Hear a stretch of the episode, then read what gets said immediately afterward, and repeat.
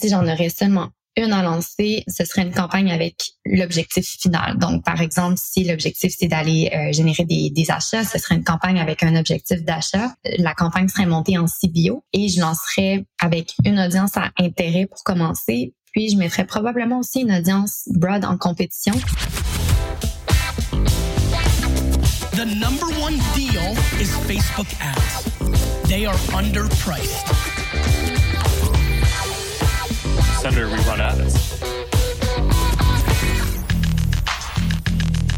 Bonjour à tous et bienvenue sur No Pay No Play, le podcast dédié à la publicité sur Facebook présenté par l'agence J7 Media ainsi que la J7 Academy. Mon nom est Antoine Dalmas et comme à mon habitude, je suis très bien entouré. Je suis euh, entouré, si on peut dire, être entouré avec une seule personne, je ne sais pas si on peut le dire, euh, mais en l'occurrence, je suis avec quelqu'un, une personne très efficace en Facebook Ads, à savoir Justine Gagné. Comment ça va, Justine? Ça va très bien, merci. Écoute, ça me fait très plaisir de t'avoir. Tu es, euh, tu es directrice de compte senior chez G7 Media. Tu as donc une très grande expertise dans ce domaine et j'avais envie de, de venir un peu à, à, à contre-courant de ce qu'on peut proposer un peu sur euh, sur No Pay No Play et, notamment aussi sur Social Selling, notre autre podcast Facebook Ads. On va parler de paramétrage, de d'optimisation, de tests, comment scaler un compte. Moi, j'aimerais parler toutes les personnes qui ont envie de lancer leur compte Facebook Ads, qui n'ont jamais eu d'activité en ligne. Et là c'est le moment leur leur leur entreprise fonctionne et ils ont envie de miser un peu sur Facebook Ads. Ça peut être un petit peu euh, ça peut faire un petit peu peur de, de se lancer d'avoir un compte absolument vierge. On sait pas comment commencer on sait pas quoi faire. Donc j'avais envie d'avoir ton expertise là-dessus. Et je te pose la question comment gères-tu un nouveau client qui arrive chez J7 Media avec pratiquement aucun historique? Aucun data pour nous et qui veut faire de la publicité sur Facebook oui, donc c'est toujours un beau, euh, un beau et gros défi d'avoir un, client qui arrive et qui n'a jamais fait de, de, Facebook, qui arrive avec un nouveau produit qui est peu connu. Donc, comme n'importe quel client, ce qu'on va vouloir au début, c'est vraiment comprendre c'est quoi son produit, euh, c'est quoi sa raison d'être, c'est quoi ses bénéfices, c'est à qui s'adresse ce produit-là, comment il se différencie de la compétition, euh, quelles sont ses plus-values. Donc, les mêmes questions, comme je disais, qu'on à un client qui a déjà un produit euh, existant sur le marché est connu. Ensuite, euh, évidemment, on va vouloir définir avec ce client-là c'est quoi ses objectifs en lançant euh, ce nouveau produit-là sur le marché pour s'assurer de notre côté de faire les meilleures recommandations et optimisations, pour savoir exactement quelles métriques suivre. Euh, et finalement, définir, je pense que ça, c'est super important quand on lance quelque chose, un nouveau produit, euh, de définir des offres de lancement avec le client. Donc, un nouveau produit méconnu qui rentre sur le marché, selon moi, se doit d'avoir une offre de lancement quand même assez agressive pour avoir euh, pour avoir des conversions. Tout à fait. L'offre, euh, pour ceux qui, qui, connaissent notre méthode, le Pacto, donc paramétrage, audience créatif, tunnel de vente, offre, c'est un peu les cinq piliers qui composent une campagne. C'est vraiment quelque chose qu'on se répète chez G7 Media, mais vous avez beau avoir les meilleurs créatifs, le meilleur paramétrage, en tout cas le plus logique, si vous n'avez pas une bonne offre, vous ne vendrez rien, vous n'aurez pas de conversion. Et c'est pour cette raison que aussi avec certains annonceurs, on teste même, et des annonceurs, je, parle qui sont établis, mais on teste des offres qui sont différentes juste pour voir si on arrive à, challenger un peu le statu quo. Donc ça, c'était une petite parenthèse. Et toi, une fois que tu as défini tout ça avec le client, comment tu attaques le lancement des, premières campagnes? Comment tu remplis cette page blanche? Oui, euh, je dirais que la première chose, ce serait de définir les marchés ciblés avec les clients. Donc, ensuite, on peut lancer une campagne sur un marché spécifique en premier. Ce que je veux dire par là, c'est par exemple, si notre client vise le Canada, euh, je proposerais de cibler une province pour commencer. Donc, par exemple, l'Ontario. L'idée ici, c'est qu'au lancement, on n'a absolument aucune preuve de concept. On veut donc essayer de trouver la formule magique puis euh, tout ça évidemment sur un investissement qui est moindre pour ensuite scaler, donc élargir un petit peu nos audiences. Euh, ce qui est important de savoir aussi, c'est que quand on débute sur un nouveau compte publicitaire vierge, Meta nous bloque souvent à 70 dollars de budget par jour. On peut donc pas lancer plusieurs campagnes d'un seul coup et investir un gros budget dès le lancement. Donc, c'est important d'être assez efficace et précis sur ce qu'on va lancer au tout début. Puis si on sait pas sur quelle région lancer, par exemple, ce qu'on peut faire, c'est de lancer une campagne dans ce cas-ci nationale, donc sur tout le Canada, et par la suite, après quelques jours, une semaine, observer où le budget a été le plus dépensé, et par la suite cibler que cette région-là pour commencer, pour vraiment aller chercher une preuve de concept. Par la suite, si je poursuis, euh, si c'est un, en fait, c'est un produit qui est encore méconnu. Donc, oui, on veut lancer une campagne avec euh, l'objectif final qui va, dans la plupart des cas, être un achat, mais aussi de garder en tête l'aspect de notoriété. Euh, on veut, le produit n'est pas connu, les gens connaissent pas. Donc, j'aime bien les campagnes en vidéo view. Donc, on peut lancer toujours avec un plus petit budget vu que le coût, pardon, puisque le coût par vue est beaucoup plus bas qu'un coût par achat, par exemple. Et le format vidéo aussi va nous permettre de vraiment bien présenter le produit, la marque, les bénéfices, mettre de l'avant une promo de lancement, etc. Bref, de passer plus d'un message pour cette phase-là qu'on va nommer la phase découverte. Et par la suite, ce qui est intéressant, c'est qu'on peut venir recibler euh, les gens qui ont vu notre vidéo dans des campagnes de, de remarketing, par exemple. On, on se rend pas compte, mais l'objectif de vidéo peut être effectivement hyper intéressant pour créer des audiences chaudes, surtout si vous avez des vidéos qui sont, allez, je dirais un petit peu plus longues que la normale, donc généralement une publicité vidéo, ça va être 10-15 secondes. Si vous commencez à avoir des vidéos de 30 secondes, 45 secondes, une minute et plus, là, ça devient intéressant parce que lorsque vous allez recibler des personnes euh, qui ont vu bah, 50% de votre vidéo, 50% sur Facebook, finalement, c'est énorme. Surtout quand c'est une publicité ou que c'est c'est une marque que la personne ne connaît pas. Donc c'est vraiment quelque chose d'intéressant à plus petit budget pour aller euh, pour aller acquérir de l'audience entre guillemets, ou en tout cas la qualifier pour ensuite faire du retargeting. Tu, tu as dit plusieurs choses là-dessus euh, dans ta réponse sur lesquelles j'aimerais rebondir. Tu parles notamment du blocage de Meta à 70 dollars. C'est quelque chose qui arrive absolument tout le temps. Euh, comment on peut rapidement dépasser ce blocage une fois qu'on sait que nos campagnes fonctionnent et qu'on aimerait justement mettre plus par jour? En fait, le seul moyen, en fait, de mon côté, le seul moyen que je connais, c'est euh, et que Meta m'avait confirmé parce que de leur côté, ils peuvent rien faire pour débloquer tout ça. Euh, le seul moyen, c'est que notre client paye le plus rapidement possible son montant dû de façon quotidienne. Donc, c'est littéralement la seule façon que Meta va réaliser que le compte est, excusez-moi l'anglicisme, legit et qu'il va débloquer en fait le budget. Donc, le temps que cela va prendre, va varier. Il n'y a pas de durée définie. Euh, il n'y a pas de durée précise. Mais euh, c'est important de dire à son client d'aller payer le montant le plus rapidement possible à chaque jour. Et dans, si le client fait ça, le, compte, en fait, le spend possible va être débloqué plus rapidement. En gros, faut, faut montrer patte blanche à Meta. C'est-à-dire que dans votre onglet billing ou facture, euh, vous pouvez changer le moment où Meta vous facture et vous fait payer. C'est-à-dire vous pouvez mm, établir qu'un certain montant de dépenses, Meta vous envoie une facture et vous débite automatiquement. Donc l'idée c'est d'avoir un montant qui est plus petit comme ça. Bah, constamment, Meta vous facture. Alors évidemment, faites pas en sorte que Meta vous facture toutes les heures, n'a aucun sens et vous risquez même euh, de faire pire, euh, mais euh, justement d'avoir des dépenses qui soient payées plus rapidement, comme tu dis, parce que à chaque fois que vous vous payez, finalement vous montrez pas de blanche à Meta et Meta se dit ok très bien, lui il paye ses factures, on va lui augmenter euh, son, niveau de dépenses. Donc c'est effectivement quelque chose qu'on a mis en place pour certains clients.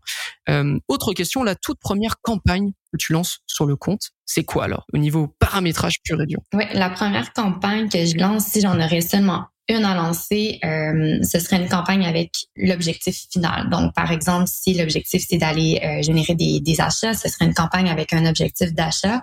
Euh, la, la campagne serait montée en CBO et je lancerais avec une audience à intérêt pour commencer. Puis, je mettrais probablement aussi une audience broad en compétition à l'audience intérêt. Tout ça avec maximum de publicité par audience.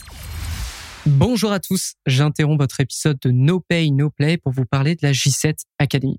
La J7 Academy est un service pour média buyers qui souhaitent connaître toutes les méthodes et techniques Facebook Ads que J7 Media utilise constamment. Plateforme de cours, espace Slack dédié, rencontres individuelles et workshops, ce sont des options qu'on offre à nos membres dans l'académie. Pour en savoir plus, rendez-vous sur j7academy.com. Retour à l'épisode. Ok, donc une structure hyper simple. L'idée, c'est d'aller trouver rapidement des, euh, des, réponses à tes questions parce que tu, tu l'as mentionné, mais euh, on est bloqué à, à peu près 70 dollars au début. Euh, c'est vrai que si euh, ton coût par acquisition est de 20 dollars ou 25 ou même 30, bah, ça va aller très très très très vite de, de, dépenser ton argent avant de trouver des résultats. Donc je comprends je comprends parfaitement la logique. Et toi du coup tu, tu recommandes l'audience broad. Donc l'audience broad c'est aucun aucun critère d'intérêt. Tu cibles le Canada, tu mets juste Canada et tu laisses Meta faire. Donc ça, c'est quelque chose que tu peux recommander dès le départ. En fait, ça dépend. Hein. Ça dépend toujours euh, du type de client, de son produit, etc. Et si je prends par exemple un de mes clients qui venait de lancer une toute nouvelle compagnie, dans son cas, avec une autre de ses compagnies, il possédait une liste de courriels gigantesque. Euh, puis le produit qu'il venait de lancer euh, était un produit qui ciblait sensiblement ces mêmes personnes-là. Donc, ce qu'on a pu faire dès le départ, c'est de lancer euh, une audience similaire à cette liste de courriels-là. Donc, oui, on peut lancer du broad, mais dépendamment de, du type de produit, euh, dépendamment de ce qu'on a sous la main, on peut lancer autre chose dès le départ. Mais oui, je pense que laisser le plus de liberté à Facebook avec une audience broad, euh, c'est quelque chose qu'on peut mettre de l'avant dès le départ. Et quand est-ce que tu lances du retargeting généralement? Parce que c'est un peu le problème avec des, euh, annonceurs qui démarrent de zéro, c'est qu'entre guillemets, ils ont peut-être pas de trafic sur leur compte. Tu vas commencer en, enfin, du trafic sur leur site plutôt. Tu vas commencer à envoyer du trafic sur Facebook Ads et à quel moment tu te dis, OK, là, faut lancer du retargeting? Euh, c'est une excellente question. En fait, c'est sûr qu'on doit attendre un minimum de temps pour s'assurer d'avoir une audience qui est assez significative en termes de, grosseur. Donc, la durée peut varier, mais disons, on peut se dire quelques semaines après le lancement. Ici, c'est important, par contre, de, une fois qu'on lance cette campagne-là, d'adapter notre message à cette audience-là. C'est une audience qui a été en contact avec notre produit, qui a probablement visité le site web. Donc, euh, ils, sont, ils ont déjà une interaction avec nous. Donc, c'est important d'adapter notre message. Puis, par exemple, mettre de l'avant une offre qui est un peu plus agressive. Euh, mettre, par exemple, des, des reviews clients, des témoignages, euh, puis même des publicités de type euh, UGC. Donc, toutes des, des types de publicités qu'on sait qui vont bien fonctionner sur une audience un peu plus chaude. Je, j'appuie sur deux choses à ce niveau-là effectivement, c'est quelque chose que j'observe encore euh, sur des sur des comptes clients, c'est-à-dire qu'ils ont une publicité en acquisition et cette même publicité vous la retrouvez en retargeting. On n'est pas très fan de cette approche. Pourquoi? Parce que si la personne voit votre publicité et n'achète pas, ou du moins ne passe pas euh, ne passe pas à la conversion, eh bien, qu'est-ce qui vous dit que revoir cette publicité à nouveau va changer quelque chose? Euh, Ce qui est probable, c'est que vous allez juste augmenter la fréquence de votre publicité vis-à-vis de cette euh, même personne. Et en fait, peut-être qu'elle va juste en avoir absolument marre de votre publicité et la euh, la bloquer en fait. D'ailleurs, moi personnellement, c'est ce que je fais. Euh, lorsqu'une publicité, je la vois trop souvent euh, et, et, forcément, ça va impacter le coût par diffusion de, de l'annonceur parce que l'utilisateur a eu une mauvaise expérience avec cette publicité. Gardez bien ça en tête. Donc, ayez des publicités qui sont différentes entre le retargeting et l'acquisition. Et deuxième chose, effectivement, on attend un minimum de temps pour lancer du retargeting. Euh, imaginons vous attendez quelques semaines, vous lancez la, la, la, grosse, les deux grosses métriques qu'il va falloir regarder, c'est le coût par conversion, voir s'il est plus intéressant que l'acquisition. Donc s'il est plus intéressant, c'est très bien. Et après, ça va être la fréquence. Si vous voyez que la fréquence commence à devenir super élevée et qu'en plus de ça, euh, de façon parallèle, mais à l'inverse, disons le, la fréquence augmente et le coût par conversion augmente lui aussi, et eh ben là ça veut dire que vous avez déjà saturé votre audience et il faut soit élargir encore plus votre audience ou baisser finalement le budget que vous avez mis sur votre campagne de retargeting pour éviter de saturer votre audience à nouveau. Je te pose une autre question au-delà de la pub Facebook. Est-ce que tu recommandes d'autres médias ou d'autres initiatives pour un produit qui vient d'être lancé, qui n'a aucune notoriété? Euh, ce que j'aime bien faire, en fait, pour surtout des nouveaux clients qui euh, ont aucun historique sur la pub Facebook, c'est d'avoir une stratégie emailing. Euh, les listes email, c'est un média en soi. Euh, faut pas négliger le emailing, c'est super important. Donc, je conseille de lancer des campagnes de récupération de courriel avec une offre de premier achat ou tout autre. Par exemple, inscrivez-vous à notre infolette et obtenez 15 de rabais sur votre première commande. Donc, l'idée ici, c'est de construire une liste de courriels et de la populer avec ces campagnes euh, de lead-là. Euh, cette base de courriel-là, elle appartient au client. Donc, euh, faut bien sûr la, la chouchouter, lui donner de l'amour. Mm-hmm. On peut pas euh, juste aller chercher des adresses courriels et ne rien faire avec tout ça. Donc, c'est important d'envoyer des infolettes sur une base régulière, puis de faire des rappels lors de périodes de promotion. Donc, par exemple, de dire qu'une promotion en cours, que la promotion se termine dans 48 heures, dans 24 heures. Donc, les gens qui s'inscrivent à notre infolette, ils ont une chance de convertir beaucoup plus grande que ceux qui ne connaissent pas du tout. Donc, ça, c'est à garder en tête. Puis, autre point important, c'est qu'envoyer un email à une base de, de clients coûte beaucoup moins cher que faire de la publicité sur Facebook. Donc, je pense que c'est un investissement qui vaut la peine d'être mis en place dès le départ. Complètement. L'emailing, c'est ce qui vous permet de ne pas laisser euh, grossièrement de l'argent sur la table. Euh, comprenez qu'il y a plein de personnes qui vont être attirées par votre site, votre service, votre produit par la publicité Facebook. c'est surtout grâce à l'emailing que vous allez pouvoir convertir les plus euh, les plus frileux, mais aussi mais aussi faire reconvertir des gens qui qui existent déjà dans vos bases et, et, et de ce fait augmenter le la lifetime value finalement de votre de votre client. C'est-à-dire que au lieu que votre client euh, moyen il ne dépense qu'une seule fois pour un achat, grâce à l'emailing, vous pouvez très bien passer à un et demi, deux. Je parle évidemment d'une moyenne de tous vos clients. Donc c'est sûr que si tous vos clients achètent deux fois, alors là c'est encore mieux. Et l'idée c'est d'aller chercher le 3 petit à petit grâce à l'emailing. Et finalement, ce serait quoi les formats publicitaires que tu recommanderais toi pour ce type de situation, à savoir tu as un compte absolument vierge en Facebook Ads? Euh, les formats que je prioriserais en fait pour un, produit qui n'est pas connu, qui on vient de lancer, que les gens ne connaissent pas, ce serait les formats vidéo et les formats carousel.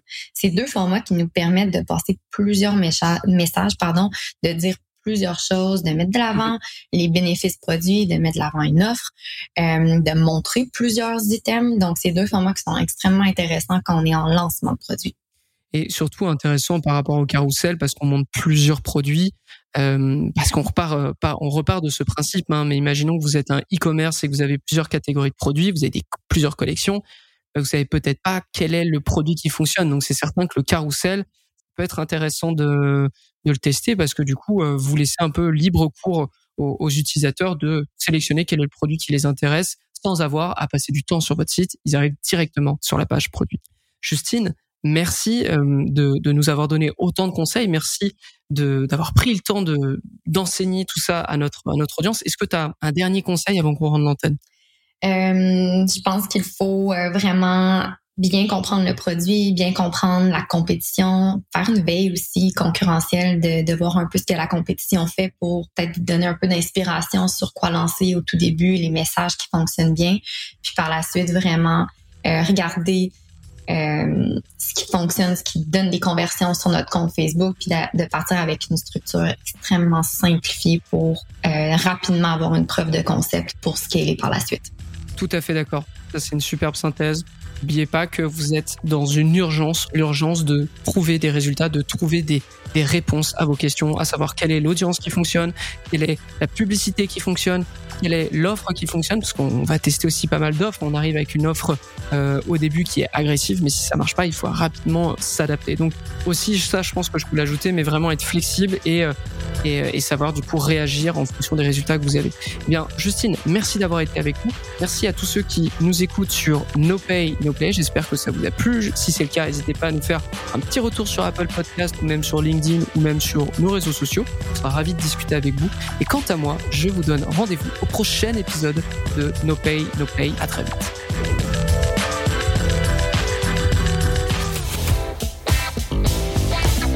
The number one deal is Facebook ads. They are underpriced. Senator, we run ads.